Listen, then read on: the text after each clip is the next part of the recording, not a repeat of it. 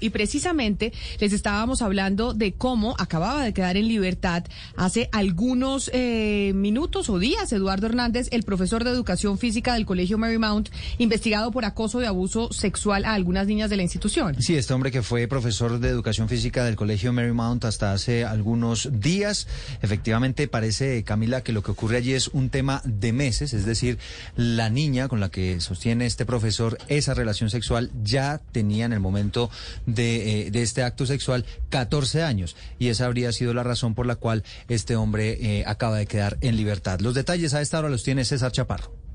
Así es, muy buenos, buenas tardes. Pues la decisión ha generado indignación, especialmente en varios padres de familia de esta institución, especialmente la mamá que se atrevió a denunciar a este profesor. Cuentan los investigadores de la policía que estuvieron eh, casi por eh, 24 horas detrás de este caso, pues que este caso es de una niña de 14 años que fue abusada, según la denuncia, el pasado mes de febrero. El 11 de febrero, dicen los investigadores de la Policía Metropolitana de Bogotá.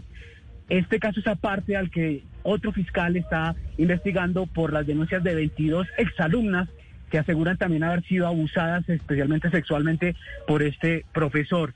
Dicen los investigadores que contra este profesor se presentaron al menos unas 30 eh, pruebas, entre ellos varios testimonios, también luces forenses que fueron tomadas con las fotografías de los expertos para comprobarle al juez que esta niña había sido abusada, especialmente en una oficina ubicada dentro de este colegio, ubicado también en el norte de Bogotá, y que había sido en repetidas oportunidades los abusos presentados sexualmente por este profesor. Pero pues César, un, segundo, déjeme preguntarle, ¿la justicia deja en libertad al profesor Zambrano para que, porque considera la juez o el juez que está manejando el caso que no es un peligro para la sociedad, porque puede defenderse en libertad, que eso es lo que se conoce en estos momentos? ¿Eso es un caso completamente distinto al de las otras estudiantes que denunciaron haber sido víctimas de este mismo profesor o de otros profesores?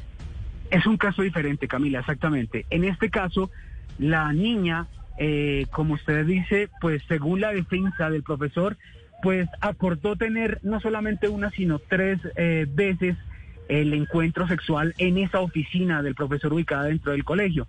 Es un caso diferente a las otras 22 denuncias de exalumnas que aseguraron haber sido, haber sido abusadas también por este mismo profesor en este colegio. Recordemos que estas exalumnas empezaron a través de redes sociales a denunciar lo que estaba o lo que había pasado luego de conocerse los abusos sexuales por parte de este profesor en lo ocurrido de estos últimos meses.